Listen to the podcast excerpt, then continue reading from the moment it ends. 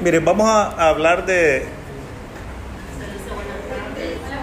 digamos, voy a dividir esta conversación en tres partes. La primera parte me voy a referir en general a la literatura y, y a la lectura, digamos, cómo nosotros podemos potencializar nuestra capacidad de leer. La segunda parte voy a referirme a, a inconclusos, que es que ustedes leyeron. Y en la tercera parte ustedes les voy a dar la palabra para que pregunten y comenten y yo hacer comentarios, eh, opiniones adicionales a lo que ustedes pregunten, ¿verdad? Entonces, vamos a hablar en el primer punto de lo general. Y aquí comienzo haciendo una reflexión. Ahorita yo estoy usando mi voz en español, porque yo hablo español. Y ustedes, el único sentido que necesitan activar es el oído. Pero ahorita ustedes tienen los ojos abiertos y me están viendo y están escuchando. Significa que tienen activado más del sentido del oído, otro sentido que es el sentido de la vista. Y el sentido de la vista te distrae por lo que ves en el entorno. Entonces una cuestión importante es que cuando queremos atender un contenido, tenemos que tratar de apagar o de disminuir el resto de los sentidos. A veces cuando uno va a una conferencia, a mí me ha pasado, o por ejemplo, a veces cuando voy a la iglesia, en una homilía que me interesa o en una lectura que me interesa, como cuando uno está sentado en las, en, la, en las bancas. Con permiso, chicos. Bueno. Ah, vengo corriendo. ¿Qué tal? ¿Cómo está? Es Mucho coordinadora gusto. general, don Francisco. Ah, Mi gusto. nombre es Dorel Blanco. Eh, venía a darle la bienvenida, agradecerle que nos visite, aparte que le vengo a pedir autógrafo, ¿verdad? Ese es muy bueno. ¿Y cuál es su Pero nombre? lindo, Dorel Blanco. Ah. Eh, es un gusto. Aprovechen que él nos visita porque me encanta saber y, y los invito a que investiguen la biografía, pero eh, están y tienen al frente a un ex estudiante, él sigue estudiando toda la vida, pero de excelencia académica, ¿verdad? En la primaria, eh, en la Salle, en la universidad y en todos lados donde ha estado, es excelencia académica y es un gusto tener a alguien que nos pueda compartir cómo ha logrado ser excelencia académica, porque es decir, a todos eh, en alguna medida de repente se nos dificulta todo este proceso de aprendizaje, así que bienvenido. Bueno, gracias, profesora. Muchas gracias. Gracias a ustedes. Gracias, profe, por invitarme. Con permiso, gracias, chicos. Entonces, el primer punto importante es el siguiente. Cuando querramos aprender algo, cuando querramos a prestar atención sobre algo, agudicemos el primer sentido clave del aprendizaje, que es escuchar. Miren, la vista es curiosa y uno es curioso. Yo comienzo a hablar con ustedes ahorita, o ustedes comienzan a escucharme. De repente, no sé, ven no sé, los bonitos aretes que ella tiene puestos y entonces se distraen y comienzan a verle, a verla a ella y entonces el oído se distrae porque ya no está atendiendo el sonido que viene del exterior, sino que es la vista la que se desvió a una persona, a un movimiento, a un pajarito volando o a lo que sea. Yo hablo español porque cuando yo estaba chiquito, igual que ustedes, mi mamá, mi papá, mis hermanos hablaban español. En ninguna universidad, en ninguna escuela me enseñaron a hablar español. Yo ya sabía hablar como cualquier niño de ustedes. La profesora tiene un niño de cuatro años que no ha ido a la escuela, digamos, a aprender a hablar. El niño sabe hablar porque su papá y su mamá le enseñaron a hablar. Y no fue en un aula de clase, ni fue en una pizarra, fue simplemente con la comunicación. Y lo único que hizo el niño que fue escuchar. Así es que el primer aprendizaje fundamental que los seres humanos tenemos en nuestra vida real es escuchar. Pero aquí viene un problema, y es que el ruido del mundo, la edad, el tiempo, nuestros orgullos, nos llevan a un momento en que nuestro ruido interno nos impide escuchar.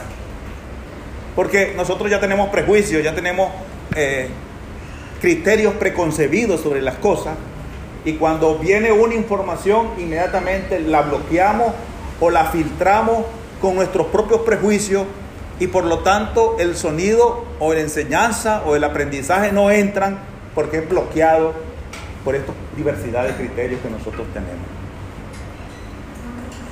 Y yo les voy a invitar a que hagan un ejercicio ahorita. Cierren los ojos, todos. Cerremos los ojos todos. Cerremos los ojos, hay algunos ojos abiertos. El único que va a tener los ojos abiertos soy yo porque voy a tener que leer un texto. Ahora, van a escuchar solo mi voz. Y voy a leer un párrafo de un texto. Y cuando yo lea el párrafo del texto, ustedes presten atención al párrafo del texto únicamente. Y ustedes van a ver cómo van recreando en su mente el contenido del texto que ustedes no están leyendo, pero están escuchando.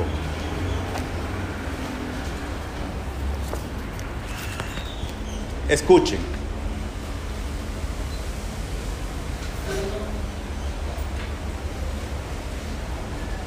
No se sorprendan de mi capacidad de autoidentificarme y señalar mis atributos con excesivo orgullo y suficiencia. Podrán pensar que soy egocéntrico, porque mi conversación es un monólogo sobre mí mismo y para nada me interesan los otros u otras. Soy duro, frío e indiferente a la tragedia ajena, aborrezco la debilidad, el problema de otros es de ellos, no tengo por qué preocuparme, carezco de motivaciones para sufrir o llorar, no lloro nunca, ni río, ni sueño, solo actúo, vivo de la acción y mientras tanto soy. No se escandalicen por cuanto afirmo, puedo demostrar que no miento, ¿Acaso no hay tantos que sin estar hechos de mi contextura y naturaleza tienen exactamente estas mismas propiedades? ¿Qué oportunidad de existencia tendría si me conmoviera con el llanto y la agonía que muchos sufren supuestamente por mi culpa? Simplemente quedaría inmovilizado y dejaría de existir. ¿A cuanto de qué tengo que cargar las culpas que no es cierto que sean mías? Se me acusa de provocar la muerte y puede ser que tengan razón, pero la razón existe en dependencia de quien la dice, no desde la mía. Discúlpenme, pero no les, no les doy en lo absoluto ni la más mínima razón, ni soy culpable aunque sea causa, no soy dueño pleno de mis actos, ni puedo asumir las consecuencias que de ellos se deriven. Pensarán, este debe estar loco para expresarse así ha perdido conciencia de su responsabilidad, es inhumano, pues no es el asunto.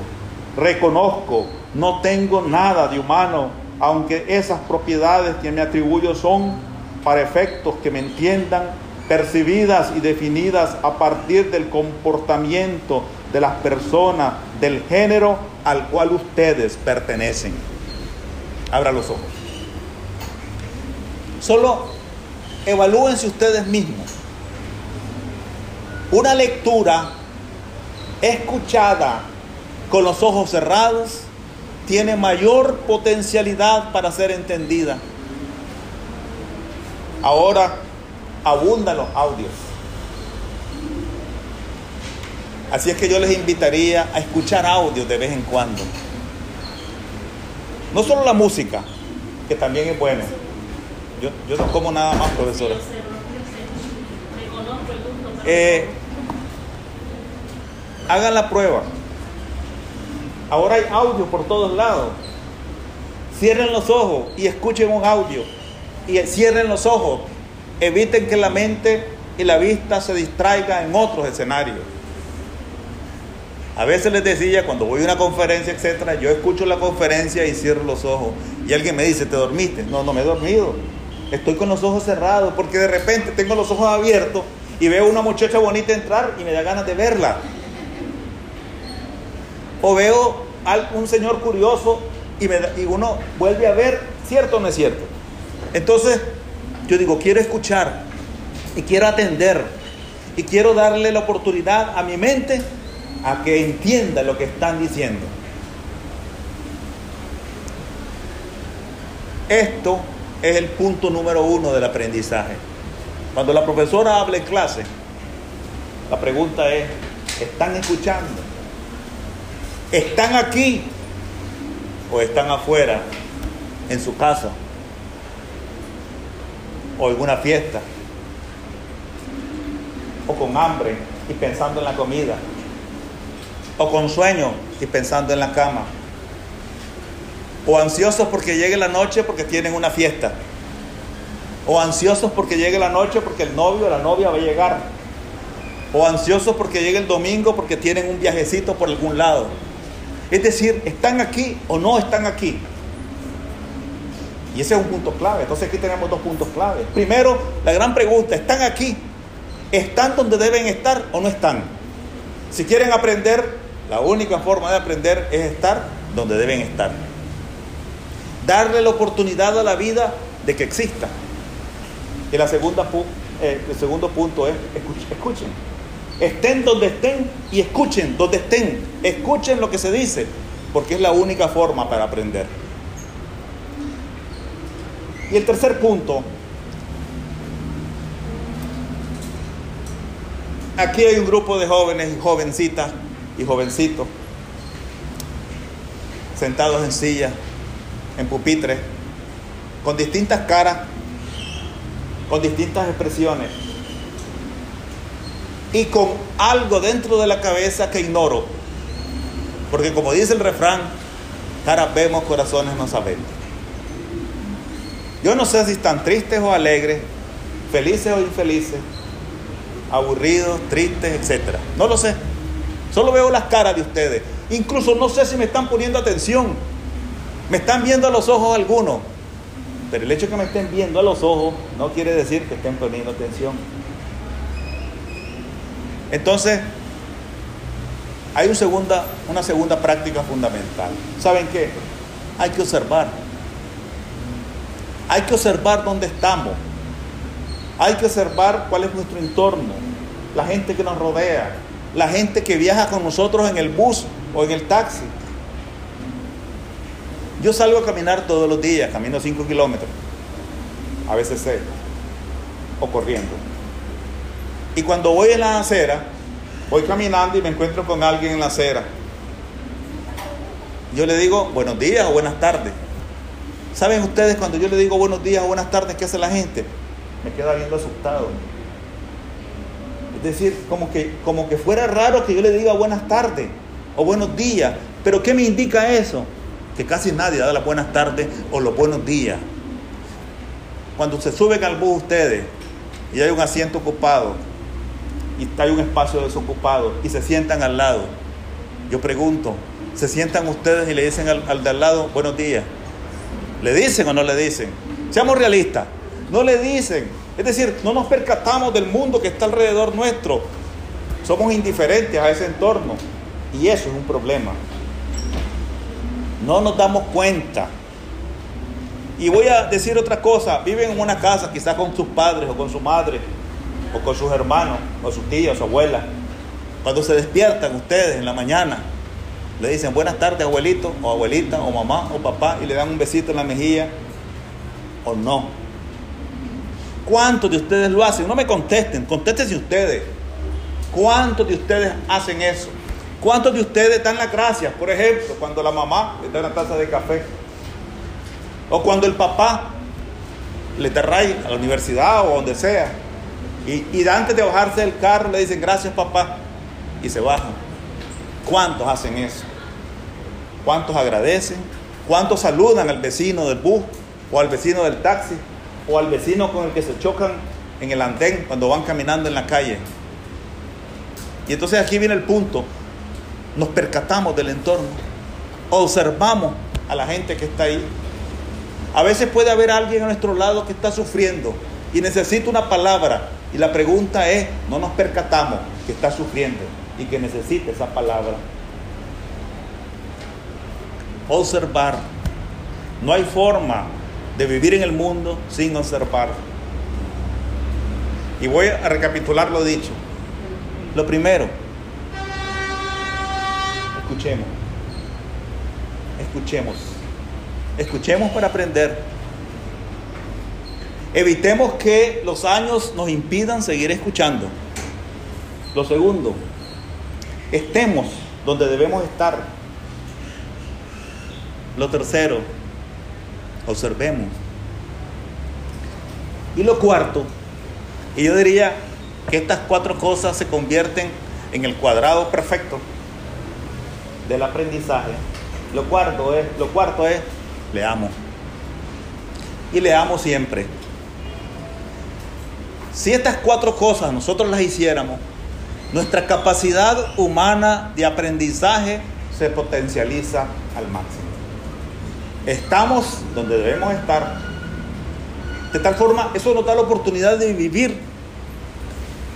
Ustedes son chavalos, 20, 30, quizás unos añitos más o unos añitos menos. Han recorrido poco en la vida.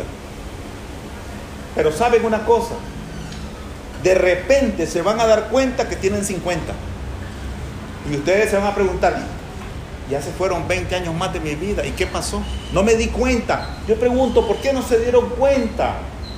¿Por qué no se dieron cuenta de los primeros 20 años de su vida o los primeros 30 años de su vida? Porque no los vivieron, porque estaban en otro lado en cada momento donde deberían estar. Por ejemplo, los que son casados, que tienen su marido o su esposa, o su novio o su novia. De repente están con su novia o su novio y están pensando en la otra o en el otro. Y entonces no terminan de vivir con uno ni con el otro. ¿Qué sentido tiene eso? Viví con el que está y sé feliz con él. ¿Te aburrí? Cerré el capítulo y comenzó una nueva relación con quien sea. Pero estar en un lado y no estar no tiene sentido.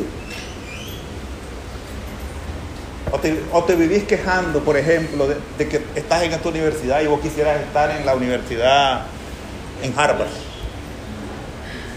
No estás en Harvard ni podés estar en Harvard porque no tenés reales para pagar Harvard. Estás aquí porque tenés la capacidad para estudiar aquí. Disfruta este espacio porque es el que tenés. O te vas a angustiar toda la vida por lo que no tenés. No tiene sentido. No tiene sentido.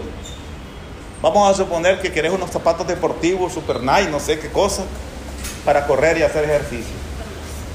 Y lo que te compran es unos tenis de Roberto Wembley. En descuento, dos por uno. Esos fueron los que te pudieron comprar, te los pusiste. Ves, vení, te enojás, uy, qué barbaridad, esto es una chanchada, no sirve. O te los pones y los disfrutás. Eso es lo que tenés que hacer, hombre. Ponértelo y disfrutarlo, porque son los que tenés. ¿Cuántos de ustedes, y, y, aunque lo diga, cada quien sabe la verdad de eso, ¿cuántos de ustedes se avergüenzan de la mamá y del papá que les tocó? ¿Saben una cosa? Ese es el que les tocó. No lo pueden cambiar porque ustedes existen por ellos. Con las imperfecciones de ellos. Ay, es que mi mamá es una gorda fea y yo tengo miedo de ser gorda y fea en el futuro. Bueno, es tu mamá, así es esa señora. ¿Y tu papá? Es que si mi papá es un gran borracho, es tu papá, borracho. Ayudarle si podés. No sé si me logro explicar bien en esto. Primero aprendamos a estar ahí, vivamos, porque el tiempo vivido, el tiempo es el único capital que tenemos. No hay otro. Podría tener un millón de dólares, pero eso no es el, capital principal tuyo que te pertenece, es el tiempo que tenés para vivir. Para vivir la vida que te toca. Y la vida que tenés. Entonces, ustedes saben que alguien podría tener 50 años y puede ser que todavía no sepa qué hace en este mundo. Ustedes saben que podría haber alguien de 20 años y está consciente de que está en este mundo y de su propósito en este mundo. Eso no es un asunto de edad. A lo mejor aquí hay algunos de ustedes que todavía andan flotando en el aire, sin rumbo fijo. Y a lo mejor hay otros que están claros de su objetivo y de sus propósitos de vida. ¿Qué hace la diferencia? ¿Saben lo que hace la diferencia? Estar parado donde estás parado. Poner los pies sobre la tierra. Alguien puede decir, es que si yo hubiera nacido francés, no naciste francés, naciste Nica. Nica naciste, así como sos, Nica. De padres Nica hablando español. ¿Te gusta el vigorón, el chancho con en la catamal? Es que a mí me gustaría comer solo piñón al estilo francés. Sí, pero no naciste en Francia. Tampoco naciste en Suecia. A mí me hubiera gustado nacer en el siglo XIV o XVI. No naciste en el XVI, naciste en este siglo. O en el fin del pasado. Esa es tu realidad. Aprender dónde estamos históricamente, dónde estamos y poner los pies sobre la tierra en nuestra realidad personal, familiar, social, histórica, es fundamental. Escuchar es fundamental. Observar es fundamental. Y leer siempre. Aprender a leer y leer siempre son las cuatro claves para el éxito. No hay otro camino. Ustedes pueden evaluar a Einstein o a Rubén Darío o a Newton o a Copérnico o a cualquier científico sabio de la historia en el mundo de las ciencias, de la literatura, de la sociología, de la psicología, de la medicina o donde quieran. Y todos, todas las personas de éxito tuvieron la capacidad de identificar las cuatro puntas del cuadrado que yo les dije. Ustedes no sé qué quieren ser, si abogados, médicos, enfermeras, administradoras o lo que quieran ser, todo eso es válido. Pero si estos cuatro criterios no los toman en cuenta, es muy difícil que puedan tener éxito en lo que quieran ser. Entonces, cuando yo comencé a escribir literatura, eh, lo hice a partir de estos cuatro criterios. Y el primer punto fue escuchar qué es lo que hay, qué dice la gente, cómo opina, el que ve en el bus, por ejemplo. Observar. Y esta novela, por ejemplo, inconcluso, eh, Rostros Ocultos, y esta otra narrativa inconcluso, fueron precisamente sustentadas en la observación. En la observación. Y tratar de ubicarte en un contexto histórico concreto, en una realidad, en un entorno concreto, para tratar de descubrir más allá de lo que a, simplemente, a simple vista vemos. Yo les decía al principio refrán, cara vemos, corazones no sabemos. Vos que me estás viendo con esos ojos negros tan penetrantes, yo digo, ¿qué hay detrás? Aquí, ¿qué hay? ¿Qué sueños, qué aspiraciones, qué tristezas, qué angustias hay? No sé. Es decir, pero eso yo podría imaginar. Yo podría decir, ella piensa solo tonteras darle este imagen. Es decir, estoy hablando, por ejemplo, o ella puede decir, mira, qué interesante lo que está diciendo. O mira, es cierto, yo no le doy las gracias a mis padres en la mañana. O cuando estoy con mi novio estoy pensando en el de la esquina porque está simpático. Es decir, no sé, pero las palabras que yo estoy diciendo, miren bien, las palabras que yo estoy diciendo son procesadas por ustedes en dependencia de la experiencia, de los prejuicios, de las predisposiciones, de la vida que ustedes han tenido y tienen hoy.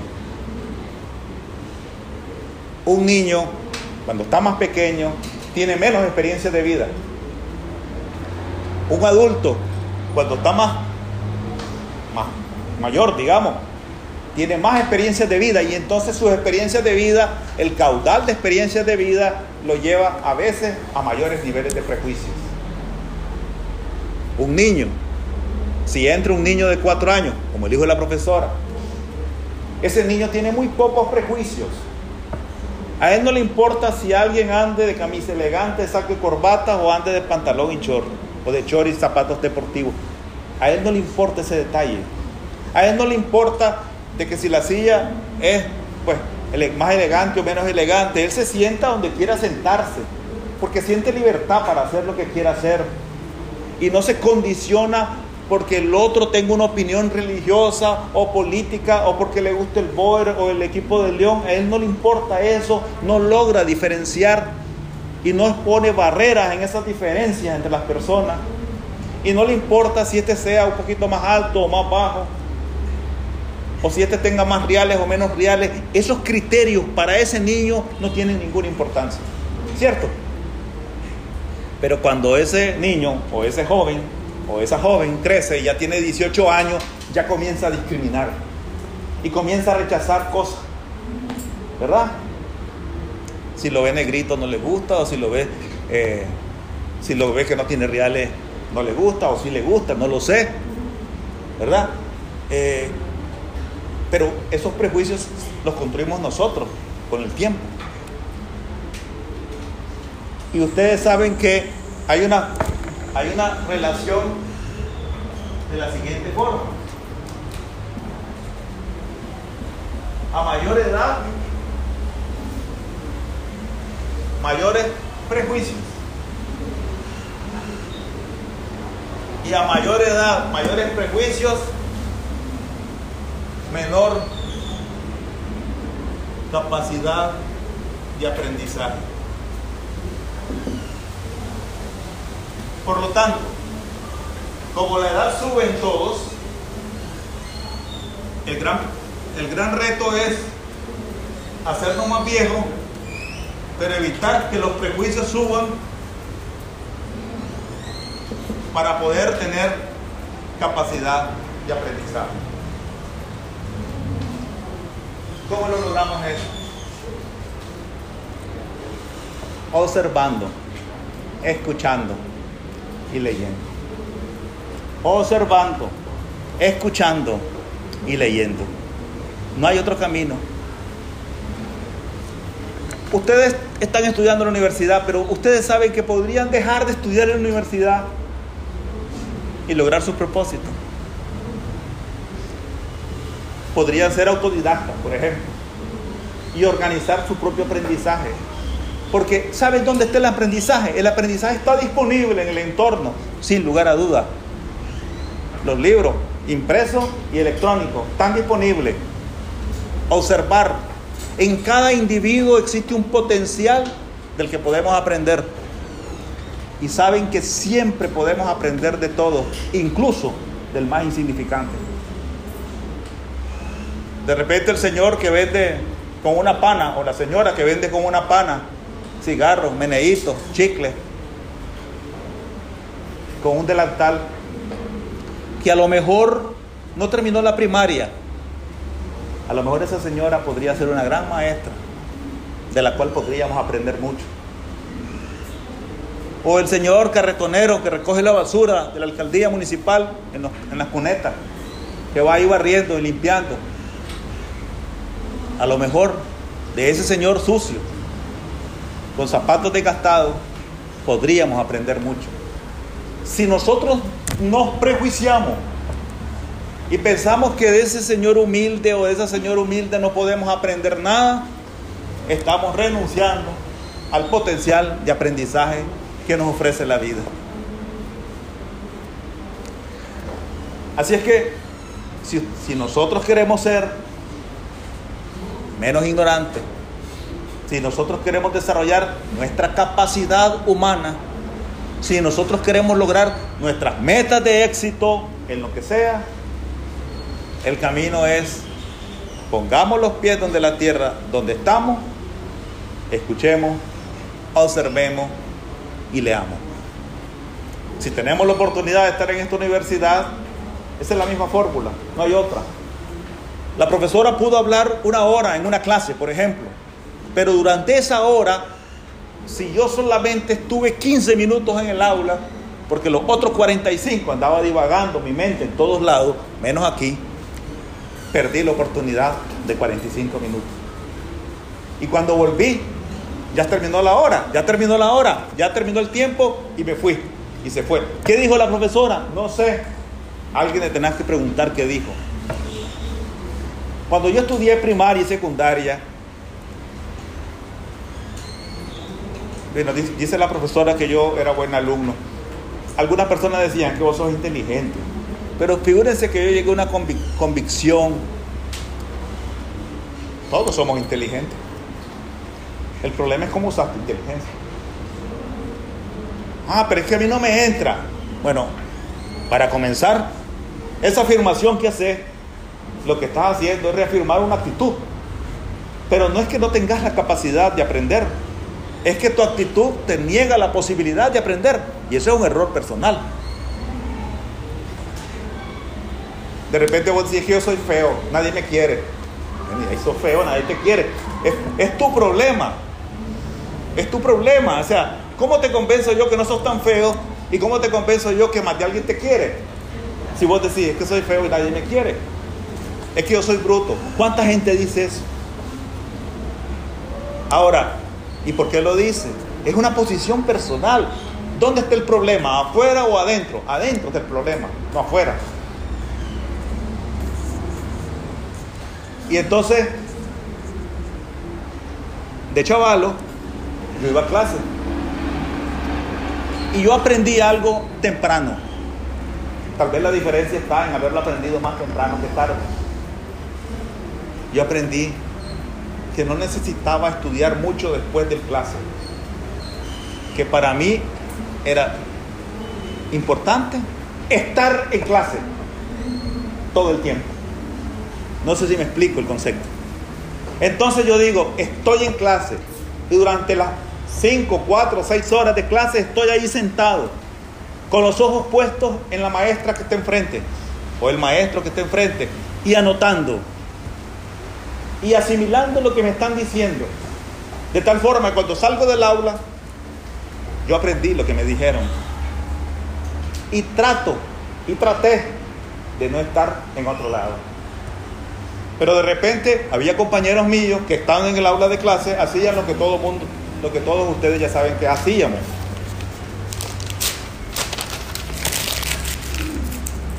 ¿Qué voy a hacer? Y entonces la profesora le tiraban o, o una tiza, porque antes se usaba tiza. Eso así, entonces mientras los otros hacían eso, yo decía, no, yo no hago eso, pongo atención a la maestra. Entonces, ¿cuál es la fórmula, muchachos?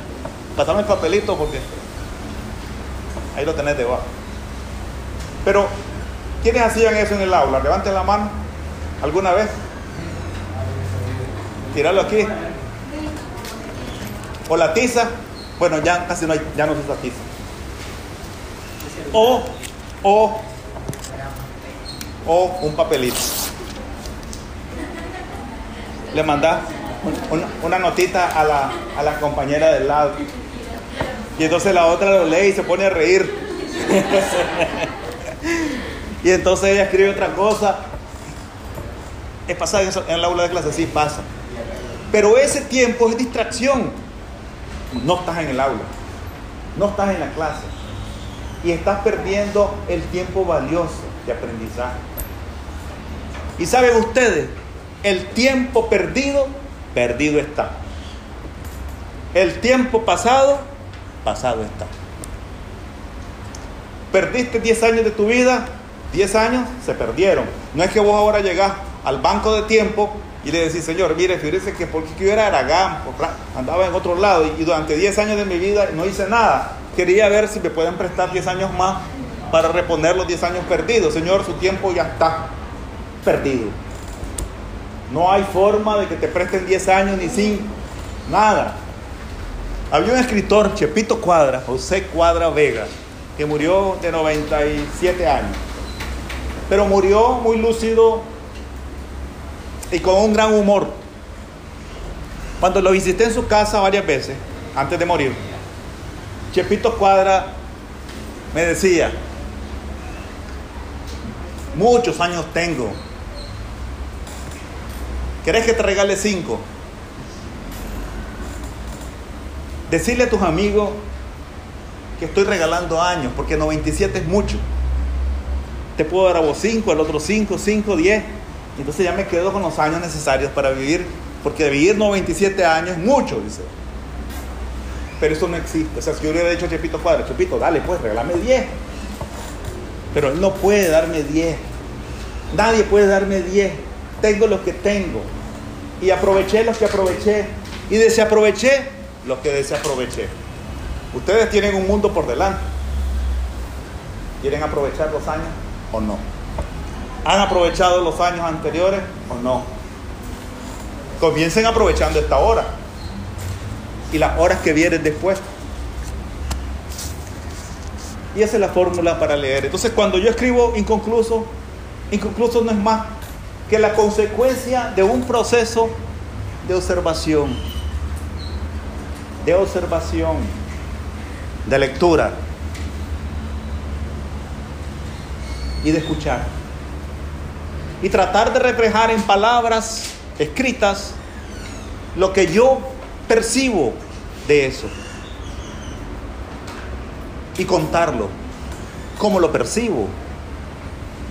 Alguien puede decir, y lo decía Gabriel García Márquez, dice, uno, hay un libro de Gabriel García Márquez que es la, la biografía de él, se llama Vivir para contarla. Y dice Gabriel García Márquez, la vida es, la vida no es como fue, sino como uno la recuerda para contarla. Yo no sé si ustedes tienen algún abuelito de 70 años o más y él te cuenta historia. Y de repente, si ustedes ven, a lo mejor ustedes dicen, este viejito está volando en el aire.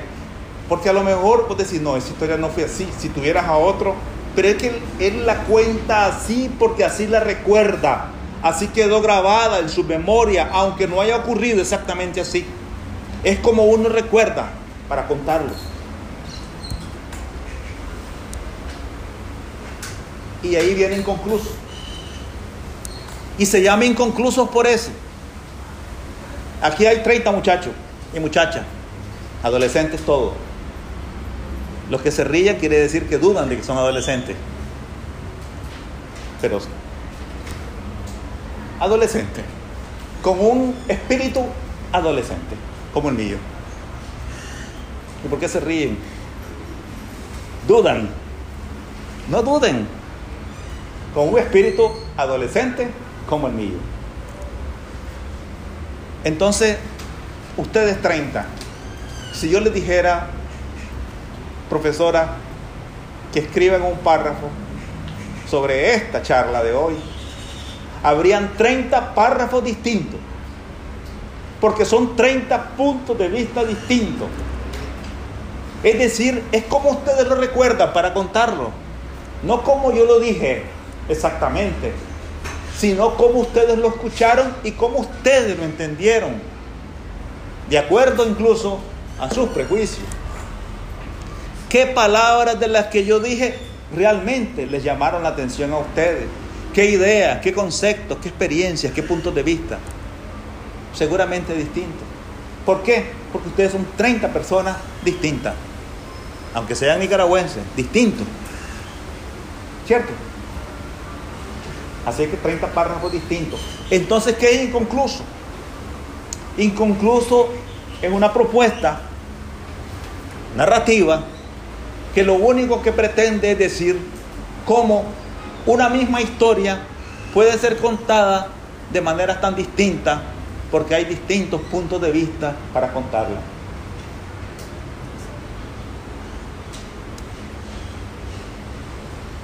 En esta aula hay 30 estudiantes, una profesora y yo que estoy hablando ahorita.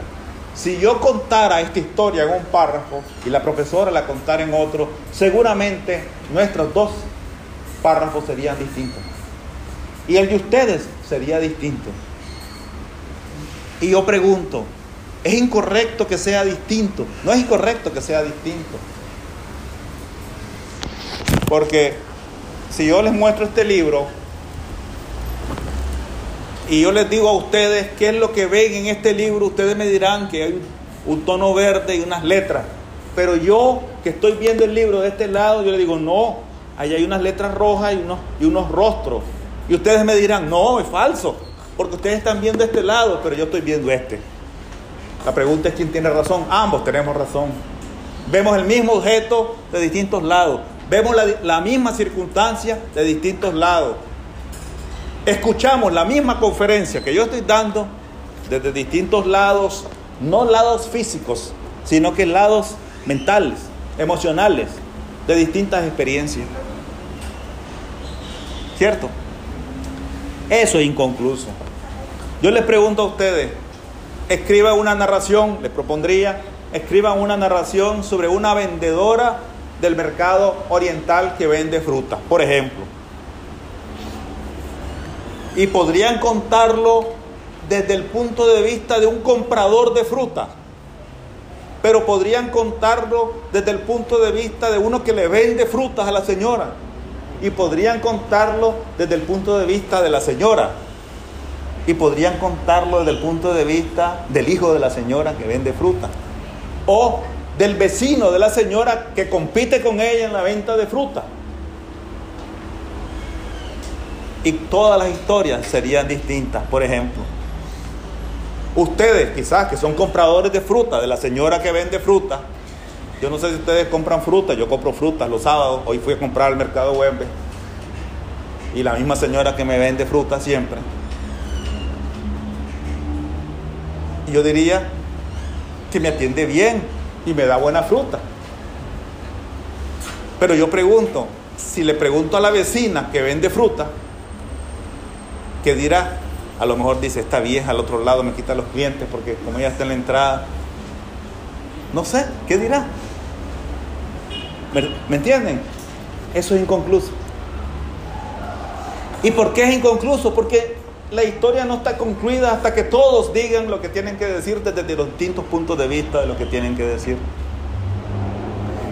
Incluso los objetos materiales que nosotros vemos y aquí están, que lógicamente no saben hablar ni opinar. El aula, el pupitre. Yo le digo, pupitre, contame vos cómo fue esta charla, pupitre. Y a lo mejor el pupitre, si yo me pusiera a imaginar, yo podría especular cómo el pupitre podría contar la historia. Y a lo mejor, y voy a hablar en voz alta, a lo mejor el pupitre diría, esa charla fue tan larga que ya no aguanto las nalgas de este que está arriba. Podría decir el pupitre eso, digo yo. No sé. Ya no soporto el calor aquí abajo. El pupitre, el pupitre está hablando. ¿Verdad? Y este viene y se inclina. Me duelen las patas, dice el pupitre. Porque el que está sentado encima de mí, ya no aguanto el calor. Ya no aguanto el peso que tiene encima y se está moviendo y, y, no sé, yo digo, si el pupitre contara la historia, yo digo, ¿qué, contaría el pupitre? Si ustedes aquí, alguno de ustedes tiene dolor de cabeza, por ejemplo, cuando uno le duele la cabeza le molesta el sonido alto, la luz, y a lo mejor dice, ah, la pucha, ¿qué hora termine esto? Es posible. Y si alguno de ustedes no ha almorzado y va a almorzar hasta las 3, está ansioso porque esto avance rápido, que el reloj pase. No sabemos. Eso es inconcluso, muchachos. Eso es inconcluso. Repito, inconcluso no es más que una narración vista desde distintos puntos de vista. Y por eso es inconclusa, porque nunca termina la narración, porque los puntos de vista son diversos y evolucionan. Y aquí voy al punto de la evolución de los puntos de vista. Si yo les digo a ustedes, escriban un párrafo sobre la charla de hoy, ahorita, después de terminar la charla, lo van a escribir de una forma. Y si lo digo, lo van a hacer mañana en la mañana, lo van a escribir de manera distinta. Yo pregunto, ¿por qué? Porque los estados de ánimo se modifican en las personas y los puntos de vista cambian. Te peleas con tu novio hoy o tu novia, en el momento. Vamos a suponer, vamos a especular. El novio te llega a visitar y vos le sentís un olorcito como distinto. Es decir, el novio llega con un olorcito distinto. Ahora vos no, vos no sabés nada más. Solo que ese olorcito, algo tiene. Y es como, como femenino el olorcito. Y entonces el novio viene, amorcito, paz, te da una chacoviadita, Y entonces, y vos lo sentís, lo sentís, ¿verdad? Sentís algo ahí. Punto uno. Reaccionás en el momento. Punto dos. Pensás y reaccionás al día siguiente. ¿Ustedes creen que van a ser iguales esas dos reacciones? ¿No? En el momento, si vos te llevas, te dejas llevar por el impulso de que ese olorcito tan sensual y tan femenino que trae la ropa del novio, tiene que ver, entonces vos mentalmente elaborás la historia, mentalmente la elaborás. Él no te tiene que decir nada, simplemente vos decís, ese perfume de mujer. Este maje viene con otra, a saber dónde anduvo, ¿verdad? Y, y, viene todo cariñoso hoy. ¿Y por qué viene tan cariñoso? Es decir, algo trae. Y entonces en ese momento le decís, ¿y vos con quién anduviste? Y entonces, y vamos a suponer, como me ha pasado a mí y a todos, a todos los varones hemos sido víctimas de esa circunstancia. Miren, a veces uno va y saluda a alguien. Y a veces la muchacha o la señora anda súper perfumada y te deja las manos, ¿cierto o no? Entonces, uno inocentemente queda con el aroma de la otra, sin culpa. Es una posibilidad, es una posibilidad. Ahora, la otra posibilidad es otra posibilidad, pero esa es una posibilidad. Pero la novia que siente el olorcito, ella no imagina la otra posibilidad, imagina la peor de las posibilidades. Y lo condena sin posibilidad de defensa si la reacción fuera en ese momento. Pero si la reacción es el día siguiente, a lo mejor ella ya respiró, tomó un vaso de agua y entonces le dice las cosas así. Amor, mira, no es por nada, no es que desconfíe de vos. Pero le dice, ayer vos andabas con un olorcito de perfume de mujer. Decime la verdad, nosotros hemos, siempre hemos sido francos con nosotros, yo nunca te he ocultado nada y yo confío que vos nunca me has ocultado nada. Así que decime la verdad. El hombre, conmovido por la franqueza, le dice, amor, una amiga que me encontré en Metrocentro, la fulanita, ¿te acordás de la fulanita? Ah, la fulanita. Resulta que me la encontré, tenía como 10 años de no verla. Me saludó y andaba perfumada. Entonces yo la saludé y ya está, y te mandó, te mandó saludos. Ay, ¿por qué no me diste los saludos ayer? Es que se me olvidó, porque, bueno, ya, ya dio su respuesta, etc. Es decir, las relaciones cambian. Si ustedes escriben un párrafo sobre la charla de hoy, ahorita el contenido va a ser diferente a si lo escribieran el párrafo mañana o dentro de una semana.